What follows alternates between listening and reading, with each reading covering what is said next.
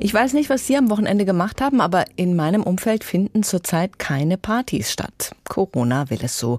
Und doch gibt es beides, die Partys und die harsche Reaktion der Öffentlichkeit. Ulrich Sonnenschein blickt heute für uns in die Zeitungen. Ulrich, was schreibt die Welt dazu? Dies ist keine Zeit für Partys. Das sagt zumindest die Gesundheitssenatorin in Berlin und viele andere Bundesländer stimmen ihr zu. Noch gibt es kein Verbot privater Feiern, aber die Corona-Zahlen steigen und die Öffentlichkeit erwartet politisches Handeln. Zumindest ein Teil der Öffentlichkeit. Es tobt eine ideologische Straßenschlacht, meint die Welt, zwischen vergnügungssüchtigen Hedonisten und den sich zu Hause verschanzenden Gegenspielern. In Berlin kam es dabei zu wahrlich dystopischen Szenen. Schwere Polizeibusse mit aufgepflanzten Suchscheinwerfern rollten durch die Hasenheide und verjagten Raver. Beamte schlugen sich in die Büsche, um letzte Widerstandsnester auszuheben, und kleine betrunkene Guerillagrüppchen kämpften um ihre Stellung.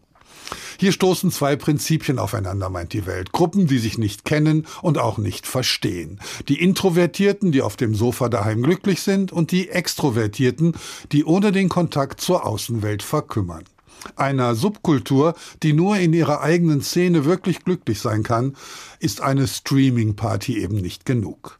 Dazu kommt die Lust der Denunziation. Es gibt Menschen, die genießen das kleine bisschen moralische Macht über ihre Mitmenschen, um die Abrissbirne kreisen zu lassen.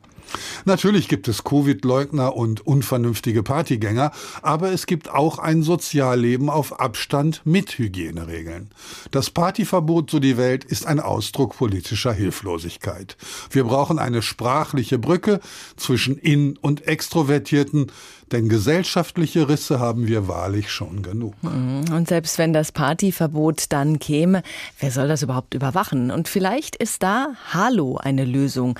Amazons neueste Erfindung. Was steckt dahinter? Das verrät uns heute die Süddeutsche Zeitung. Halo ist ein schmales Armband, ähnlich wie ein Fitness-Tracker, mit dessen Hilfe man ein besserer Mensch werden kann.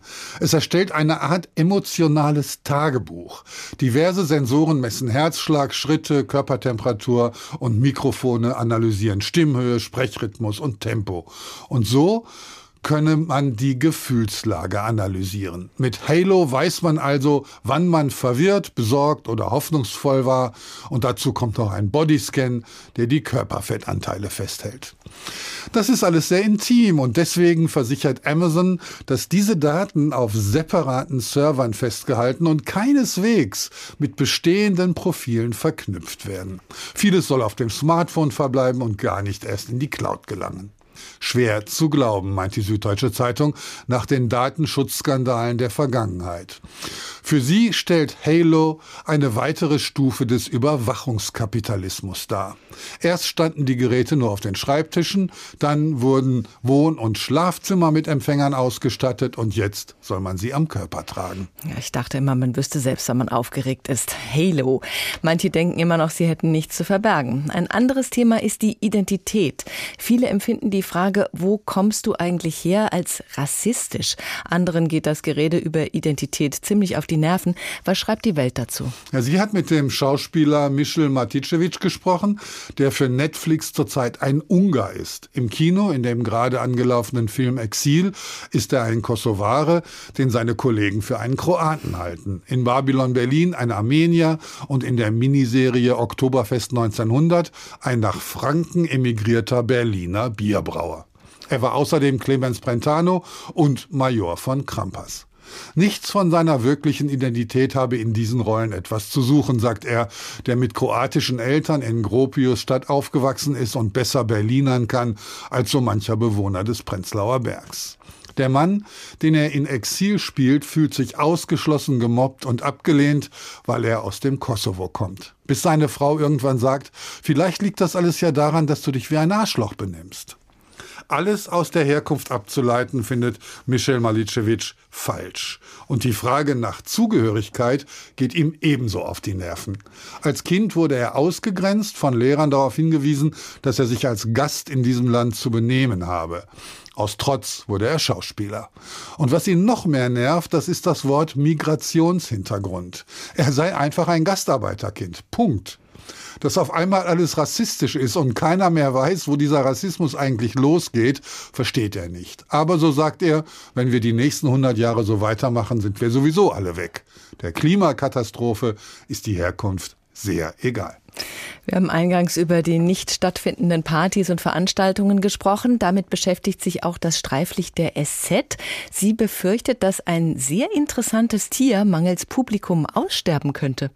Ja, das ist die Rampensau die, so meint die Süddeutsche Zeitung, aber gar kein Tier ist, sondern ein Mensch. Ein geltungssüchtiger, stets im generischen Femininum auftretender, glücklicher Mensch. Iris Berben zum Beispiel bezeichnet sich als Rampensau, will aber die Provokation aus dem Begriff rausnehmen. Worin die liegt, verrät sie leider nicht. Jochen Busse betont, dass man nur kleine Rollen spielt, wenn man keine Rampensau ist. Und die SZ sieht darin soziale Indifferenz und brutale Rücksichtslosigkeit. Dem Wildschwein ähnlich, das dem nackten Badegast am Berliner Teufelssee den Laptop stahl. In der Politik aber ist es so eine Sache. So hat Gerhard Schröder fraglos eine Rampensau erster Güte für eine zweite Amtszeit von Frank-Walter Steinmeier plädiert. Dieser wäre auch ein guter Kanzler geworden, meint Schröder, hätte es dazu nicht eines Wahlkampfes bedurft. Steinmeier sei nun mal keine Rampensau. Darüber sollten wir Wähler mal nachdenken. Die Kulturpresseschau heute Morgen mit Ulrich Sonnenschein. Vielen Dank. Die HR2 Kulturpresseschau Weitere Kulturthemen auf hr2.de